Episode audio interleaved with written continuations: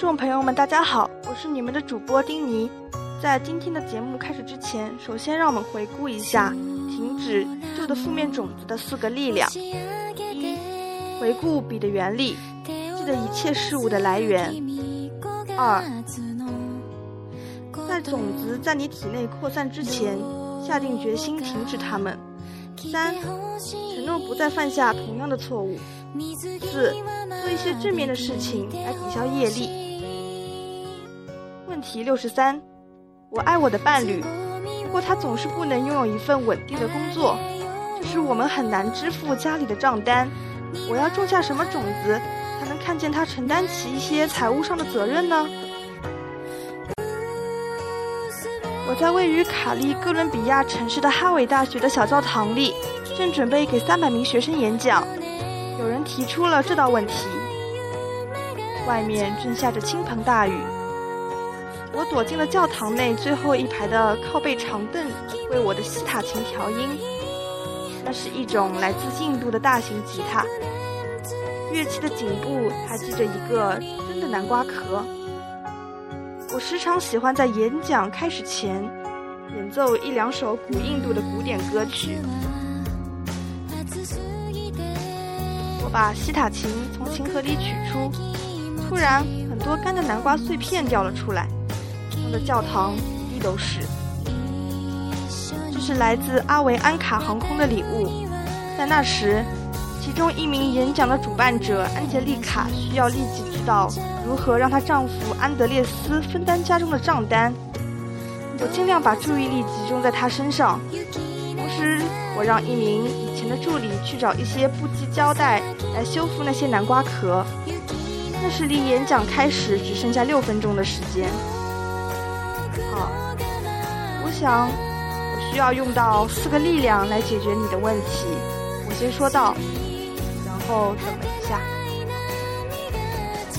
哦，是的，你昨晚在洲际酒店已经讲解过了。他说，那是一个疯狂的演讲，一千名神奇的听众，加上动作不良的空调系统。我想要你尝试用第三和第四个力量。我说。现在，告诉我，你觉得你会采取怎样的行动？安吉丽卡想了一会儿。如果我们要运用四个力量，他开始说道，那我们就必须使我意识中的负面种子，那些让我看见安德烈斯不可承担财务责任的种子，没有力量萌芽。据说第三个力量最能消除负面种子。根据这点，我应该做出承诺，不再重复相同的行为，不要再种下让我看见这样的安德烈斯的种子。啊，那又是什么样的行为呢？呃，一定是我做了些什么事，而其本质与安德烈斯现在所给予我的对待非常相似。只不过根据叶利的第二定律，我所做的比他所做的小很多。没错，所以我们现在就要像侦探一样，我们要找出我们做的每一件小事，而它跟安德烈斯逃避账单的性质相似。杰丽卡朝天花板看着，开始思考，而同时我也开始想着怎样把南瓜的碎片粘起来。那真的是有点像拼图，不过却更使人伤脑筋。因为我只剩下几分钟来解决它。好的，他说，我想到了。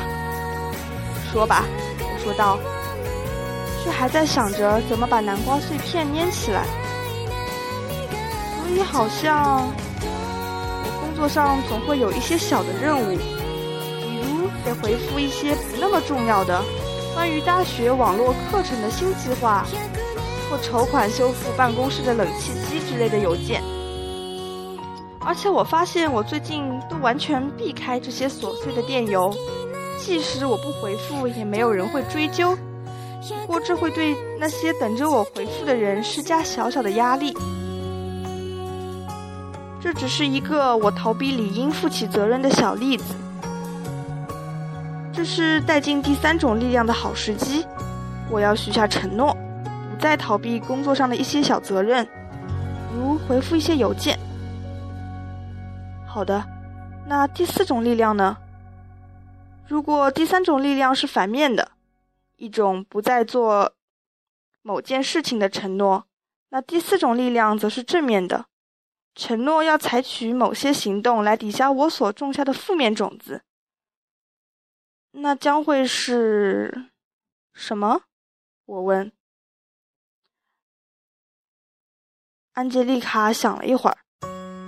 我公司的主管一直要我填写一份前几个星期寄出的调查问卷，内容是查看公司的职员在艰难的处境时是怎么彼此互相帮助的。他已经问了我好几次有没有什么想法。不过我一直置之不理，因为我觉得这对我没有什么太大的影响。我的意思是，如果我希望第四个力量做到位的话，我不能只是回答他的调查问卷，而且要找到他，主动提出我会负责让所有调查问卷都填好，并收齐。我可以为一件事请承担起责任，虽然其实并不是我的问题。这样一来，也许安德烈斯会突然帮助我支付我们的账单。很好，我说，只是要确认一下，什么方法无法确保可以解决安德烈斯和账单的问题？哦，那很简单，安吉丽卡说，就是之前我尝试过的让他分担的所有方法，跟他争论，让他们切断我们的电源来争取他的注意力。坐下来制定详细计划，我们各自应该缴付哪些费用，全都是让我更烦恼的方法。他气鼓鼓地说：“所以我们也许可以负起责任。”我沉思道：“停止做一些不管用的事情。”我会照做的，他说。而当时不羁胶带也找到了，我们俩弯着腰解决眼前的问题。